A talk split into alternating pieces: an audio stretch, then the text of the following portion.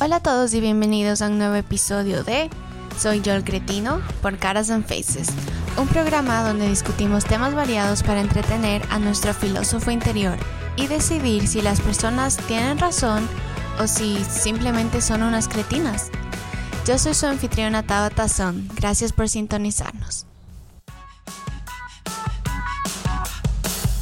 que en este caso el hombre es el proveedor, el que está llevando literal toda la familia, ella tiene que también ayudar a administrar, porque en realidad el, el- matrimonio es entre dos personas. Y uno puede ser el proveedor y la otra persona, que generalmente la mujer, es la que administra y la que hace el presupuesto.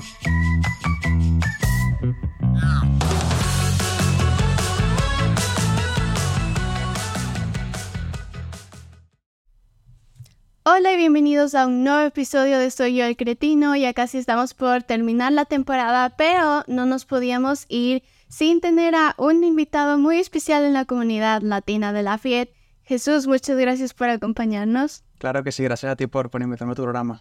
¿De qué parte de Venezuela eres? Yo soy de Barcelona, yo estoy cerca de la playa. ¿Y hace cuánto tiempo viniste? Um, aquí en Estados Unidos ya tengo seis años, pero en Lafayette tengo aproximadamente tres años. Mm, ¿Y te gusta la FIET? Sí, Sí. Aquí la gente es bien chévere, me gusta la comida, es un pueblo bien agradable, siempre hay festivales, siempre hay algo que hacer y bueno, me encanta acá. Es súper tranquilo, sí. Sí, Sobre todo para las personas que tienen familia, quieren criar sus hijos. sí, sí, es un buen Y sitio. también hay bastantes venezolanos. Sí, la comunidad venezolana está creciendo bastante, pero sí, me, me encanta, la verdad, sí me gusta. Lo que nos faltan ah, para las personas venezolanas que estén escuchando esto, lo que nos falta es que abran más restaurantes, por favor. sí. Sus comidas. Creo que solo que solo hay falta. uno. Sí, yo también creo que solo hay uno. Sí, Em, creo que en otro episodio comentábamos que no hay muchos restaurantes em, sudamericanos en esta área. oh, ok, sí, bueno, en- sí, yo creo que... Más mexicanos. Sí, más que todo mexicano, hondureño, sí, Sí. tienes razón. Um, pero bueno, no- yo siempre cuento más o menos la historia de cómo conocí a los invitados y justamente lo conocí aquí en esta oficina de Caras and Faces porque él vino para anunciarse en la revista que por ahora ya no la estamos imprimiendo, pero así fue como nos conocimos y, y también tenías tú una oficina aquí. Sí, correcto, sí. Yo trabajo con, con seguros médicos y tenía mi oficina acá. Luego regresé otra vez a, a- a home office, pero sí, así fue prácticamente como, como conocí a Tabata. Entonces, un tiempo éramos vecinos de oficina. Um, cuéntanos un poco de ti, ¿qué te gusta hacer? Sí, este, me gustan los deportes. Hago bicicleta de montaña, hago crossfit, soy una persona activa. Este, me gusta estar en contacto con la naturaleza. Como dije, soy de la playa, me gusta mucho la playa, estar al, al aire libre. Y sí, pues trabajar, trabajar. Obviamente, sí, sí, sí me gusta. Am- amo lo que hago, que es básicamente ayudar a la gente a tener una cobertura de seguro médico. Pero sí, es básicamente mi, mi día a día.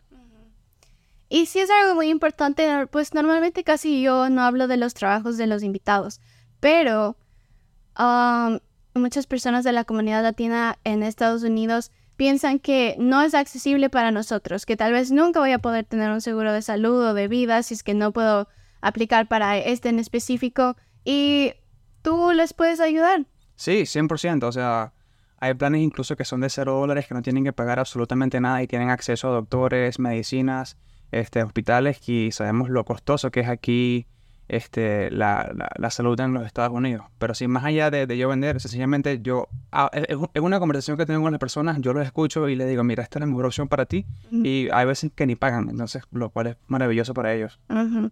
Sí, y um, es algo que se te da porque eres como extrovertido. Sí, eh, sí, bueno, con el trabajo me ha, me ha tocado porque tengo que hablar y comunicarme y sí, es, es parte de todo. Tenemos dos historias que creo que tú nos vas a poder decir una opinión útil, porque una se trata sobre un matrimonio y otra se trata sobre hijos, aunque tus hijos aún no están pequeños, pero Sí. um, pues vamos a ver nuestra historia.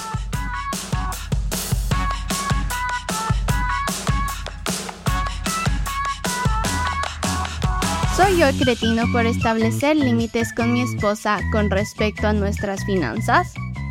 Mi esposa tiene 29 años y yo tengo 31. Hemos estado casados durante 5 años y en general hemos tenido una excelente relación. Sin embargo, recientemente hemos atravesado una mala racha en la que respecta a nuestras finanzas. Mi esposa es ama de casa a tiempo completo y cuida a nuestros dos hijos, una niña de 3 y un niño de 5, y hace un trabajo increíble. Yo trabajo en un trabajo exigente que requiere muchas horas, pero que paga lo suficientemente bien como para que podamos vivir cómodamente. Siempre hemos tenido una cuenta conjunta donde va mi salario y ella maneja todos los gastos desde allí. El problema es que últimamente he notado que nuestros ahorros han disminuido más rápido de lo habitual. Me senté y revisé nuestros gastos solo para descubrir que ella había estado haciendo algunas compras cuestionables. Me refiero a artículos de lujo como bolsos de diseño y tratamientos de spa que ascienden a miles de dólares. Intenté hablar con ella sobre esto y no salió bien. Ella argumentó que dado que cuida a los niños a tiempo completo, merece darse un capricho de vez en cuando. Yo entiendo, ser padre es difícil, pero parece que debería haber algo de moderación. Creo en darse un capricho dentro de lo razonable. Necesitamos pensar en el futuro de nuestros hijos y tener una red de seguridad para emergencias. Sugerí que estableciésemos un presupuesto para gastos personales para que ambos podamos disfrutar de cierta libertad sin poner en peligro nuestra estabilidad financiera, pero ella no estaba nada contenta con esta propuesta. Me acusó de ser controlador y de no apreciar los sacrificios que ella hace como ama de casa. Ella piensa que estoy siendo tacaño y que no entiendo lo importante que es el cuidado personal para su bienestar mental. Aquí es donde se pone complicado. Recientemente descubrí que ha estado haciendo compras privadas sin mi conocimiento, a veces agotando nuestras tarjetas de crédito. Cuando la confronté, se puso a la defensiva y me acusó de no confiar en ella. Esto ha provocado una ruptura importante en nuestra relación y me pregunto seriamente si puedo seguir confiando en ella con nuestras finanzas. ¿Soy yo el cretino por querer establecer algunos límites a nuestros gastos ante esta nueva revelación? ¿Qué opinas tú? Mm, no creo que él sea un cretino, más bien él está intentando, él le propuso a ella como que, ok, vamos a, tenemos este presupuesto, vamos a destinar cierta cantidad para nuestros gastos personales por ejemplo, este, si tú quieres irte a tu spa, ok, hay tanto dinero disponible para spa y hay tanto dinero para mí para yo hacer mis actividades. X, por ejemplo, irme a jugar golf, por ejemplo. Entonces, este, si es algo que en este caso el hombre es el proveedor, el que está llevando literal toda la familia, ella tiene que también ayudar a administrar, porque en realidad el, el matrimonio es entre dos personas. Y uno puede ser el proveedor y la otra persona, que generalmente la mujer, es la que administra y la que hace el presupuesto. Entonces no creo que él sea un cretino. Él está buscando como que la mejor idea para sobrellevar las cosas y, como también lo dice la historia, tratar de, este, de crear eh, una, unas finanzas o un fondo de emergencia para el futuro y sobre todo que hay niños. Aquí tenemos que planificarnos para los gastos que vienen en el futuro para las universidades y sabemos cómo es todo eso acá. Sí, y, o sea, el problema es como el exceso de los gastos, ¿verdad? Más que en sí de que esté gastando el dinero, sino como está comprando demasiado, agotando las tarjetas de crédito y también creo que un problema es que lo está haciendo como en secreto. Exacto. Sí, y no, pues en las parejas eh, debe haber transparencia, sobre todo en, el dinero. Que, o sea, si falta algo, siempre nos vamos a dar cuenta. Y no sé, en mi opinión, una, en mi opinión, creo que una cartera costosa, o sea, me, parece que una pérdida de, dinero. Ok, yo entiendo si es algún tratamiento que ella se quiera hacer eh, para sentirse bien con, su piel o un masaje, eso sí está mucho mejor, pero algo material a veces siento que no vale mucho la pena. Pues, ella puede tener una cartera o una bolsa de menos valor y le va a funcionar igual. Pero no piensas que, bueno, o sea, personalmente estoy de acuerdo con eso, porque yo tampoco gastaría mi dinero en una cartera. Pero pienso que si ella se dedica solo a ser madre, no tiene su propio dinero en que gastar. Y cada persona también se merece gastar el dinero en lo que le vaya a hacer feliz. Tal vez tú no ves el valor en tener una cartera de lujo, yo tampoco personalmente, pero yo sé que hay personas a las que les importa mucho. Sí. Entonces, o sea, creo que es muy difícil porque si bien no es una prioridad la cartera tanto como tener ahorros para la familia. Igual cada persona se merece poder gastar en lo que quiera. Por ejemplo, a ti tal vez tu camisa, tal vez tú querías tener esta camisa específica o las camisas de los equipos que a veces también son súper caras. Um, pues unas personas tienen otras prioridades Sí. que también se merecen importancia, sobre todo, sobre todo yo quiero hacer énfasis en el hecho de que ella no gana su dinero, lo cual sí es un sacrificio. Ok, entonces en este caso, eh, vámonos nuevamente a la idea que él dio. Este, apartemos un dinero para los gastos personales, ¿ok? Y tú, de ese dinero, digamos que es, un, es un dinero que tú vas a tener todos los meses. Reúne ese dinero y de lo que tú dispongas, ok, ahí tú te compras tu cartera que es costosa. Pero no vayas a sobregirar la tarjeta o no vayas a, a desbalancear las cuentas que ya tenemos para los otros gastos para comprarte una tarjeta y menos haciendo algo a escondidas. Sí. Entonces, pues en general, básicamente creo que sí estamos de acuerdo en que lo correcto es tener un presupuesto. Sí.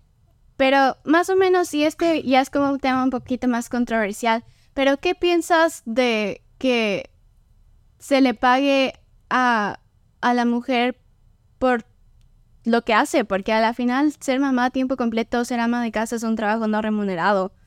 Y también esas personas quieren tener, consentirse. Oh, claro, sí, no, ese es un trabajo que, que no tiene precio y es un trabajo increíble que hay que reconocerse a todas las madres y mujeres porque, o sea, están literal en la casa pendientes de los niños, de la escuela, de las tareas, de la comida, de las labores del hogar, que nunca hay descanso para ellas y, y se entiende, pero sí, definitivamente sí se merecen. No sé si decir un- una remu- remuneración a decir, bueno, yo le voy a pagar a mi esposa porque se queda en casa, pero obviamente de ese dinero que el hombre lleva a la casa, que ella lo disponga y que lo administre. Pues sí. Am, sí, y también yo casi en todos los episodios traigo al tema de que también creo que tiene que ver con la cultura. Porque es difícil encontrar en diferentes culturas personas que tengan tus mismos valores. A la final, en este matrimonio de la historia, yo creo que probablemente no va a funcionar. Porque esto puede que solo sea como una pequeña astilla que parece por ahora, pero en realidad demuestra que no tienen las mismas prioridades, tal vez. Sí, sí, o sea, el- siempre es bueno hablar. eh, si, el, no, si el hablar no resulta, buscar ayuda, pero hay que buscar de alguna manera, pues hay niños en, el matrimonio y, ¿sabes? Es- la idea siempre es estar juntos, por ellos y para ellos. Entonces, en resumen, ¿tú crees que él está siendo el cretino? No creo. No creo que él esté haciendo el cretino. Él está buscando una idea o una forma para poder sobrellevar que se mantenga el dinero que él lleva a la casa y que todos estén felices. Sí, estoy de acuerdo. Yo tampoco creo que él está siendo el cretino.